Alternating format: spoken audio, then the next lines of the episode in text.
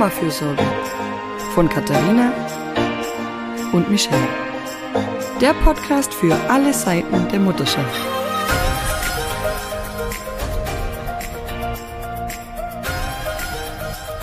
Hallo und herzlich willkommen zu unserer neuen Folge des Mama-Fürsorge-Podcasts, unserer sechsten Folge.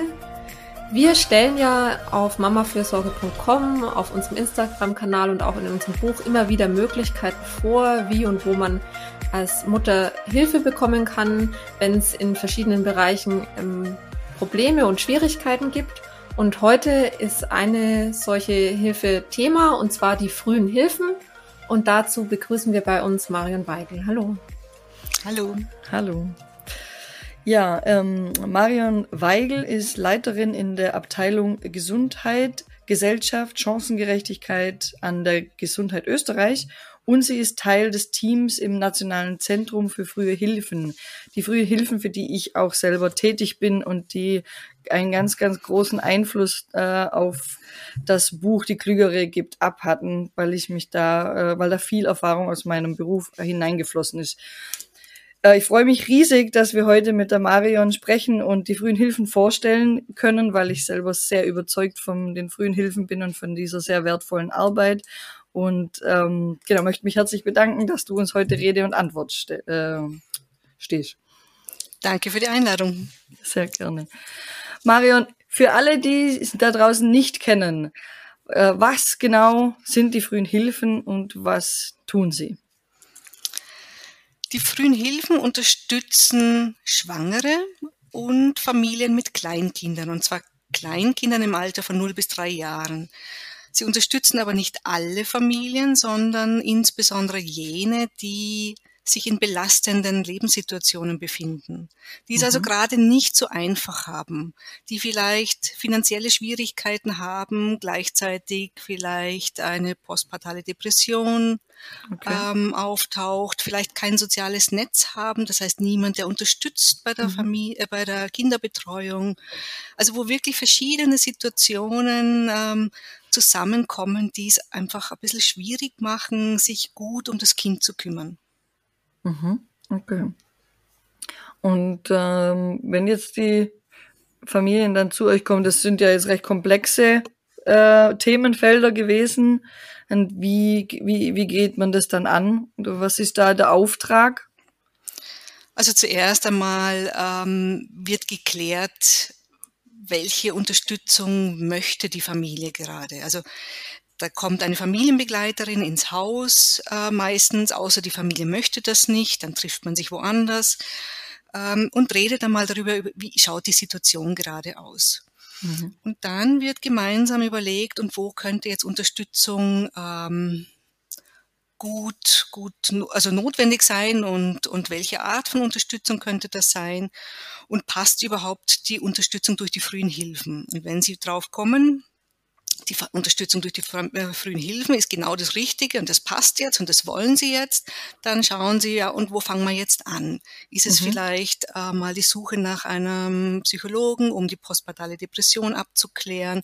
Oder ist es vielleicht die finanzielle Situation, die am dringlichsten ist und man braucht, da möchte man schauen, gibt es hier noch finanzielle Leistungen, die vielleicht noch nicht in Anspruch genommen werden und die man beantragen kann. Also so wird gemeinsam geschaut, wo, wo brennt es am meisten und wo fangen sie an und dann unterstützt diese Familienbegleiterin ähm, eben bei der Antragstellung, begleitet, sucht, recherchiert auch für die Familie ähm, und vermittelt passgenaue zusätzliche Unterstützungsleistungen, weil wir mhm. wissen, dass Familien, die alleine Unterstützungsleistungen suchen müssen, oft aufgeben, weil sie einfach äh, in diesem dieser Vielfalt ähm, den Überblick verlieren und nicht mhm. womöglich nicht das finden, was für sie individuell passt. Und diese Familienbegleitung kommt aber immer wieder, weil es gibt ja nicht nur ein Thema, es gibt ja viele und man kann nicht alle auf einmal angehen, sondern das muss man nach und nach ähm, angehen, so schrittweise. Und dabei bauen sie eigentlich eine gute Vertrauensbeziehung auf und ähm, auch das hilft schon, weil man einfach durch Reden schon gut unterstützen kann und das oft sehr entlastend wirkt. Da muss ich jetzt gleich mal nachfragen, ähm, eure Beraterinnen, wo kommen die her? Sind das alles äh, Psychologinnen? Weil ihr müsst euch ja dann schon ziemlich gut auskennen in sehr vielen Dingen. Und wo kommt, kommt das alles her? ja, genau. Wir arbeiten im Idealfall mit multiprofessionellen Teams. Mhm. Das heißt, ein regionales Team deckt diese verschiedenen Berufsgruppen ab, die relevant sein können. Das können Psychologinnen sein, Sozialpädagoginnen, Sozialarbeiterinnen, Hebammen, mhm. mhm. ähm, auch Elementarpädagoginnen. Also es ist ist sehr breit gefächert. Auch aus der Pflege kommen manchmal welche. Und mhm. das macht, das ist so eben wichtig, wie du sagst, weil so verschiedene Perspektiven dann notwendig sind und verschiedene Kompetenzen. Und ähm, diese Teams gehen aber nicht, die Familien ähm, werden nicht von einem ganzen Team begleitet, mhm. sondern von einer Person. Und diese eine Person kann sich aber im Team dann die anderen Informationen holen. Okay. Ja, ist ja auch sinnvoller, ja. dass genau. man einen Ansprechpartner oder eine Ansprechpartnerin hat. Genau. Das ich erinnere mich an meine belastende Situation, wäre da jetzt ein ganzes Team bei mir gestanden im Wohnzimmer. das ist ja einfach nicht praktikabel, sondern man braucht ja jemanden, dem man auch vertrauen kann. Genau, genau. Ja. Ja, und eben, wenn man sich jetzt selber organisiert, die Hilfs, äh, die verschiedenen Berufsgruppen, und dann, dann hat man ganz viele verschiedene Ansprechpersonen und es ist, wird auch immer komplizierter. Und wenn man ja eh schon total belastet ist, ist dann muss man da das mit dem Sozialarbeiter ja. klären und da das mit dem Psychologen und Termine noch vereinbaren. Für den, fürs Kind wäre noch eine Frühförderung vielleicht nicht äh, schlecht und, und dann ähm, ist das ein richtiger Hilfedschungel. Und ja. äh, das ist sicherlich eine, eine Stärke der frühen Hilfen, dass es da eine Person gibt, die das dann koordiniert. Genau. Und da, dann würde ich vielleicht auch noch mal einen Schritt zurückgehen, weil wir schon ja. gesprochen haben, was passiert, wenn eine Familie zu euch kommt. Wie kommen die denn zu euch? Also mhm. stellen die den Bedarf selbst fest, wenden die selbst an euch oder werden die vermittelt? Also ist jetzt auch sicher für unsere Hörer und Hörerinnen interessant, wie man daran kommt. Mhm. Ja, sie können sich selbst melden. Da ist vielleicht die Hürde, dass in jedem Bundesland äh, die frühen Hilfen anders heißen. Oder sagen wir so, es gibt verschiedene Namen. Bei uns gibt es aber eine Website www.frühehilfen.at. Da findet sich eine Karte und da sind die Kontaktdaten und die mhm. Namen aller regionalen Netzwerke in Österreich zu finden. Mhm. Ähm, also Sie können sich selbst melden. Aber wir arbeiten auch eng zusammen mit all jenen Berufsgruppen, die in Kontakt sind mit Familien in dieser Lebensphase. Das heißt mit Kindergartenpädagoginnen, mit Hebammen, mit Geburtskliniken, mit Kinderärztinnen. Und all die informieren wir über das Angebot der frühen Hilfen, so dass sie dann Familien ansprechen können, wenn sie den Eindruck haben, ähm, die frühen Hilfen wären eine gute Unterstützungs, ein passendes Unterstützungsangebot für diese Familie. Und die sprechen dann die Familien an und entweder geben sie die Kontaktdaten weiter ähm, des Netzwerkes oder sie fragen die Familie, ob sie einverstanden ist, dass ihre Kontaktdaten direkt an mhm. das Frühhilfennetzwerk weitergegeben werden. Man könnte also auch quasi äh, jemandem, dem man schon vertraut, also wenn es zum Beispiel die Hebamme oder der Kinderarzt ist, auch fragen, ob derjenige einen Kontakt herstellen kann, wenn man da zum Beispiel sich jetzt nicht gleich traut. Also das wäre auch noch so ein Weg, wo man sagt, ja, da gibt's doch die frühen Hilfen. Kennst du da, we weißt, weißt du, wer da in der Region, wie das Netzwerk heißt, wer da zuständig ist, kannst du einen Kontakt herstellen? Genau. Ja, genau. Und ich würde sagen, immer einfach Kontakt aufnehmen und nachfragen. Es ist ja oft schwer vorstellbar für die Familien, was, was erwartet mich da genau und lieber nachfragen, mhm. Ähm, als als sich davor fürchten oder, oder, oder Abstand nehmen und dann eine Unterstützung verpassen, die vielleicht wirklich hilfreich wäre. Ja, man und ist manchmal vielleicht auch zögert man so ein bisschen jemanden ins Haus zu zu holen. Also das war bei mir so mit der Haushaltshilfe, die ich in der Zeit bekommen habe, ähm, mit der postpartalen Depression, als ich eben einfach Hilfe gebraucht habe im, im, im Alltag. Und mhm. da war ich erst so ein bisschen skeptisch, aber dann mhm. war es einfach ganz toll. Ich bin mit der auch jetzt noch in Kontakt ähm, und das war eine enorme Hilfe. Ja, und da habe ich aber auch vorher mal gefragt, wie, wie ist es denn, wie läuft das ab? Und auch mal jemanden gefragt, der das schon mal hatte. Und wiederum jetzt hatte ich die Situation, dass eine Freundin ähm, nach einer OP einfach eine Haushaltshilfe gebraucht hat. Die hat bei mir auch nochmal nachgefragt. Mhm. Wie ist es denn, wenn da jemand nach Hause kommt? Kommt man sich da nicht komisch vor und ist das nicht seltsam? Und auch sie war danach total begeistert und hatte einfach eine große Entlastung in der Zeit. Ja, ja ich, es ist leider doch so weit verbreitet, dass dieses Unterstützung benötigen irgendwie mit Scham besetzt ist oder man möchte das nicht zugeben oder mhm. es wird von dem Umfeld dann gesagt, aber geh, du schaffst es doch alleine, stell dich nicht so an. Aber so ist es. Es ist eigentlich ganz normal, Unterstützung zu benötigen in dieser Lebenssituation, vor allem wenn sie so belastet ist. Ja. Und klar, dann hat man, dann zögert man natürlich. Wir haben äh, versucht, ähm, ein, ein Video, das sich an Familien richtet, äh, zu erstellen, dass auch diese diese Hürde, diese nehmen soll. Ähm, das, auch das findet sich bei uns auf der Website, wo auch äh, Familien von ihren Erfahrungen berichten. Mhm. Wir werden das, glaube ich, auch verlinken. Das ist ein sehr gutes Video, ja. Genau. Ja, und das, ähm, was man da auch noch ergänzen kann zum Nachhausekommen zum Beispiel, also mhm. es geht, ähm, ist auch, also ich bin auch schon das erste Mal zum Beispiel spazieren gegangen mit, mit Müttern, die da noch ein bisschen kritisch waren oder halt oder, oder skeptisch oder sich nicht so, ähm, es ist auch so, manchmal wollen sie nicht, dass die Nachbarn Mhm, genau. Sehen, dass wer kommt, ist tatsächlich auch eben, das spielt bei der Scham mhm. leider groß mit mhm. rein, auch jetzt besonders in äh, kleineren Gemeinden, weniger in der Stadt. Und dann, dann trifft man sich vielleicht mal eben zum Spazierengehen, ist ja eh auch fein mit dem Baby und, und bespricht da mal so den Bedarf. Das ist natürlich auch möglich. Also ich glaube, da sind ähm, viele Familienbegleiterinnen auch sehr flexibel und da gehen da auf das ein, was die Familie benötigt und was ihr hilft. Und man muss auch ähm, betonen, es ist ja unverbindlich. Genau. Genau. Und, äh, und kostenlos. Genau, das, das ist, glaube ich, ganz wichtig, ja. Mhm. Ja. Gut, dass du das erwähnst.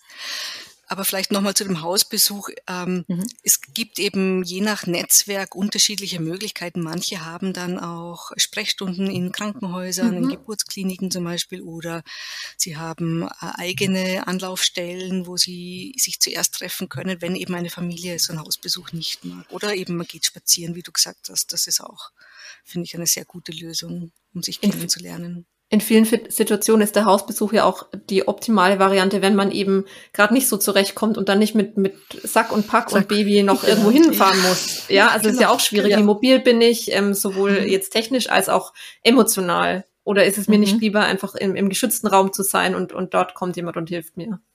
Genau. Weil das auch, das ist ja oft eine Hürde, nochmal nach draußen zu gehen und irgendwo hinzugehen. Und für die Familienbegleiterin ist es sehr wertvoll, wenn sie nach Hause kommen können, weil sie einfach einen besseren Einblick auch bekommen in die Situation und dann vielleicht besser auch vermitteln können. Ne? Mhm. Genau. Und wenn auch die anderen Familienmitglieder vielleicht, wenn es gut mhm. läuft, auch mhm. noch kennenlernt und den Partner dann vielleicht auch noch. Ja, das wäre natürlich ideal. Genau, ja. Ist auch immer sehr wertvoll dann.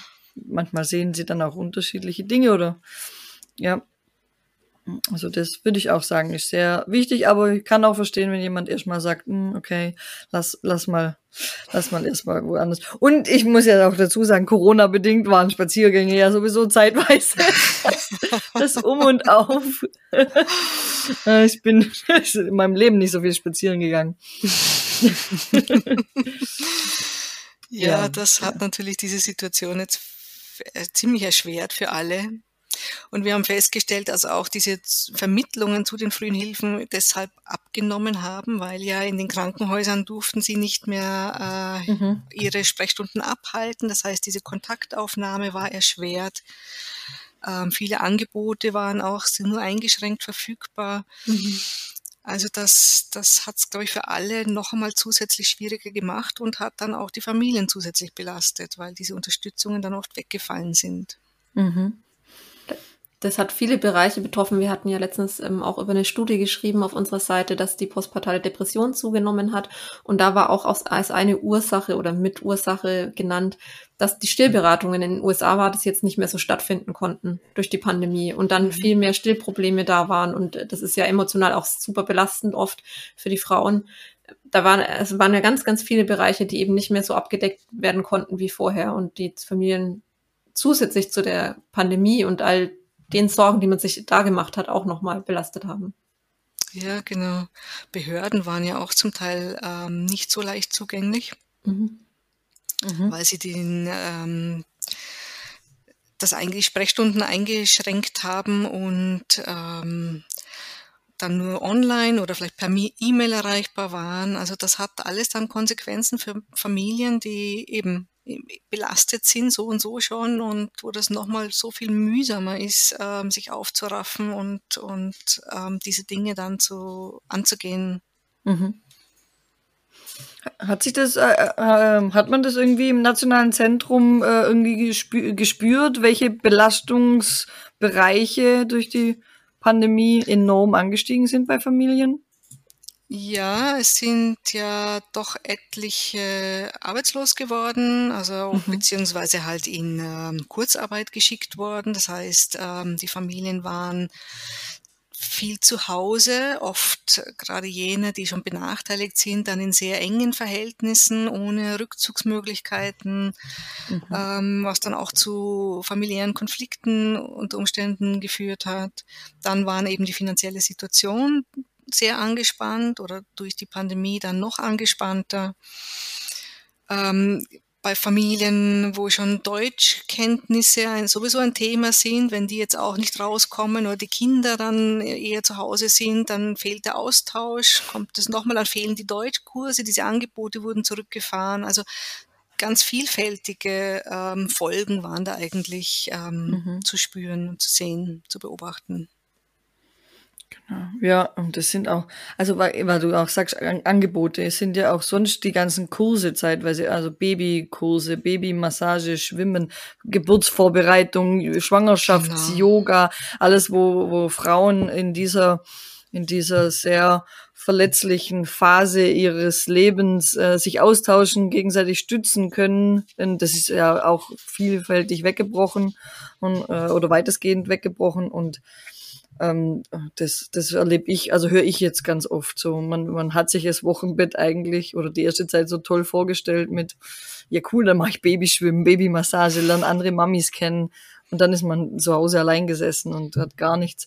Und da bin ich auch, da, da ist man richtig an die Grenzen gekommen, also jetzt von den Eltern her und auch von den frühen Hilfen, weil äh, man kann nichts vermitteln, was nicht mhm. da ist. Mhm. Das war genau. richtig, richtig schwierig und ich bin so froh, dass das jetzt la langsam gerade hier, also hier in Tirol gerade alles wieder anläuft und ich wieder jetzt muss ich da halt wieder nacharbeiten, dass es das jetzt wieder gibt und den Mamis, die jetzt Mama geworden sind, dass, dass die das auch in Anspruch nehmen. Aber bin froh, dass da jetzt sich wieder ganz, ganz viel tut. Und das ist so ein wichtiger Faktor, dieser Austausch und diese soziale Integration in diese Gruppe, mhm. Mütter, sage ich mal. Ja, das, ähm, das muss man jetzt, glaube ich, wieder ganz stark angehen. Mhm. Ja, da hatte ich Glück, weil mein zweiter Sohn, der ist ja vor der Pandemie, kurz vor der Pandemie geboren, ein Stück. Mhm. Ähm, aber natürlich, wenn dann die ganzen Kurse losgehen, Musikgarten, was man eben so machen kann, wenn man das möchte, das war alles nicht mehr möglich. Und ich hatte aber, ja, Baby-Musikgarten gibt's bei uns. okay, aber, tust du mal erzählen.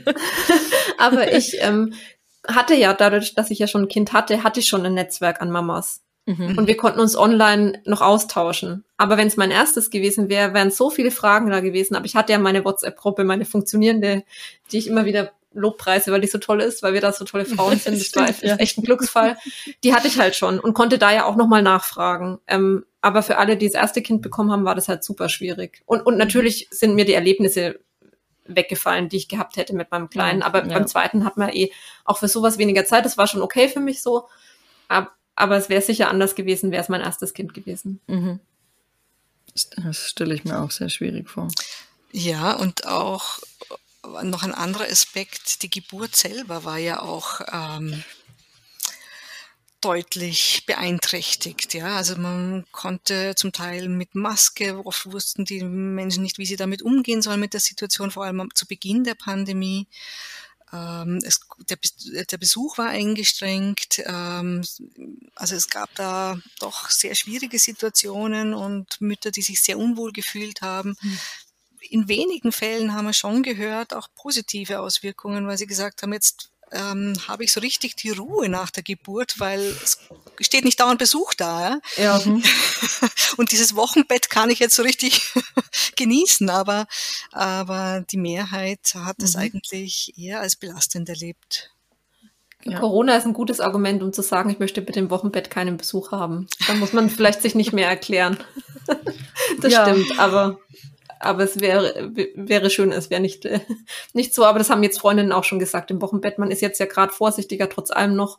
Und da muss man jetzt nicht groß sich erklären und, und Besuch abwehren, dann sagt man einfach, wir möchten das nicht, weil die Gefahr mhm. mit Corona ist zu mhm. groß. Ende. Mhm. Was total schade ist, weil es wäre ja schöner, man könnte einfach sagen, die Wochenbettzeit ist für uns da, wir würden gern den, die ersten Wochen für uns genießen und den Besuch verschieben. Und das wird halt mhm. manchmal leider immer noch nicht akzeptiert. Und ähm, ja, wäre viel schöner, man könnte es auch einfach so sagen.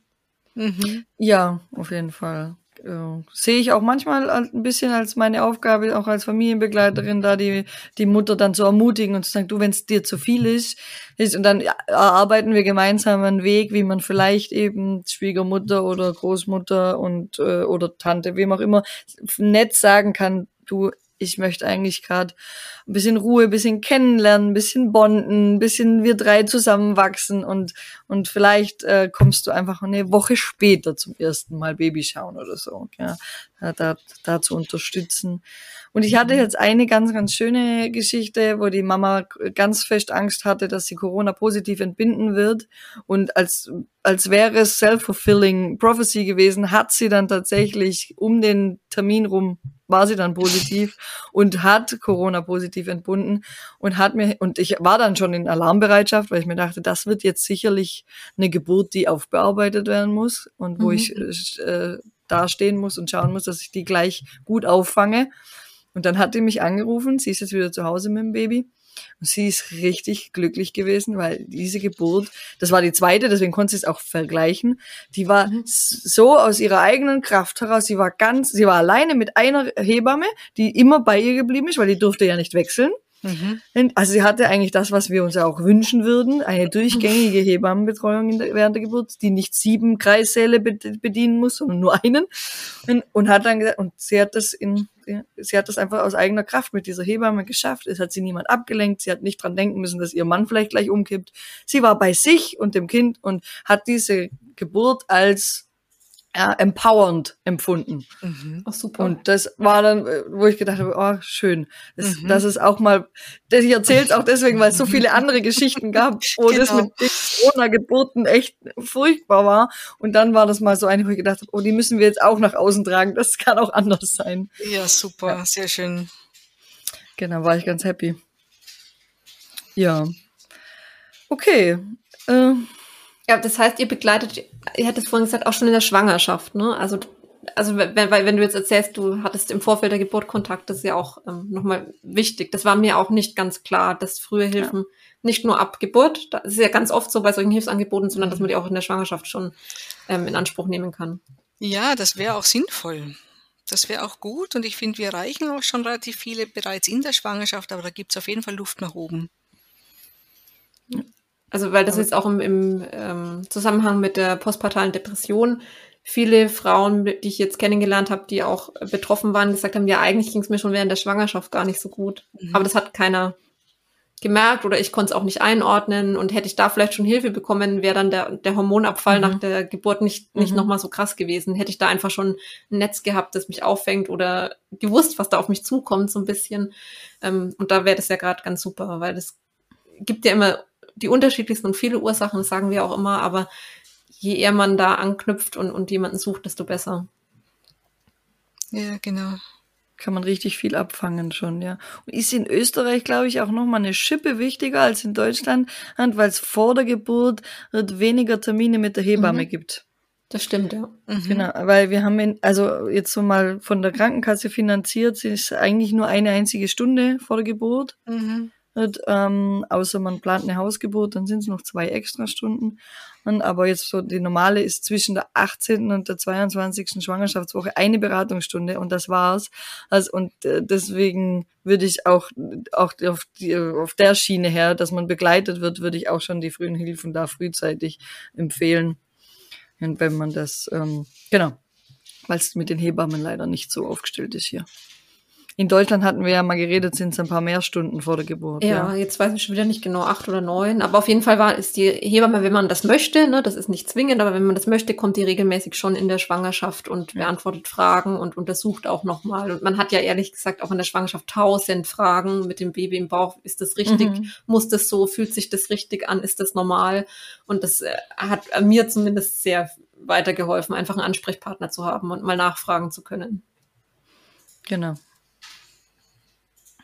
Eine ganz wichtige Frage, die mir noch oft gestellt wird, und vielleicht, Marion, kannst du sie für, für unsere Hörerinnen noch ein, äh, ein bisschen äh, umreißen. Die Kinder- und Jugendhilfe, das ist so eine, eine Hürde zum Annehmen, und, ähm, dass die Menschen nicht sicher sind, ob die, ob das Kinder- und Jugendhilfe ist, ist, ob das Jugendamt ist, ob das zusammenhängt.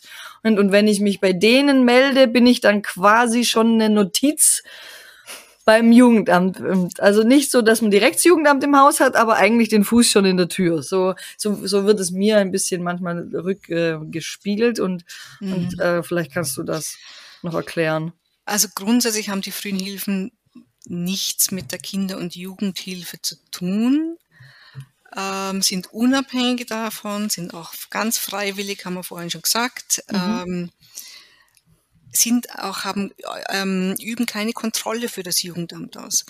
Es gibt natürlich Fälle, da ist eine Kooperation sinnvoll, mhm. setzt voraus, dass sie auch von allen Beteiligten gewünscht wird. Weil die Kinder- und Jugendhilfe hat in manchen Bundesländern schon auch sehr gute präventive Angebote, die auch gute Unterstützung bieten können. Ne?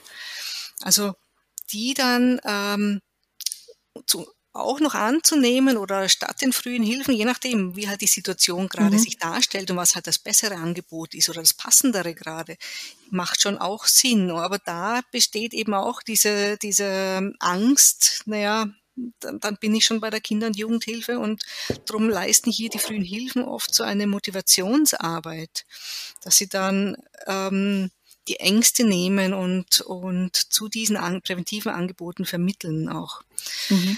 Also, aber grundsätzlich ist es ein getrenntes Angebot und ähm, die frühen Hilfen ne-, übernehmen hier keine Kontrollfunktion für die Kinder- und Jugendhilfe.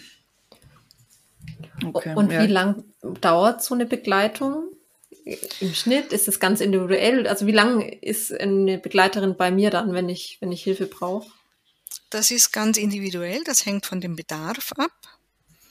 Also so lange, bis beide, die Familie und die Familienbegleiterin, den Eindruck haben, es ist eigentlich so viel Entlastung ähm, ähm, geleistet worden, dass es nicht mehr notwendig ist. Allerdings ist es ja, geht es nur bis zum dritten Geburtstag des Kindes mhm. im Wesentlichen. Ja. Also gibt es manchmal ein bisschen Spielräume, aber im Grunde ist es eingeschränkt auf, diesen, auf dieses Altersspektrum 0 bis 3 Jahre. Also ja, aber es ist eben jetzt nicht nur so, nur fünf Termine oder so. Also nein, das, nein, sondern nein, es ist dann wirklich an die Situation. Mhm. Genau, genau, ganz individuell vom Bedarf ab.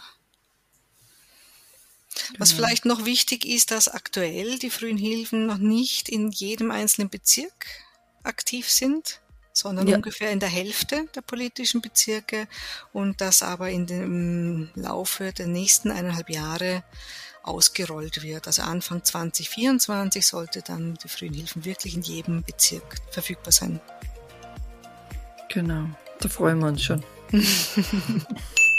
Zu allen Themen, die sich im Gespräch auf Österreich und das Nationale Zentrum und die frühen Hilfen in Österreich bezogen hat, findet ihr in den Show Notes die entsprechenden Informationen für Deutschland.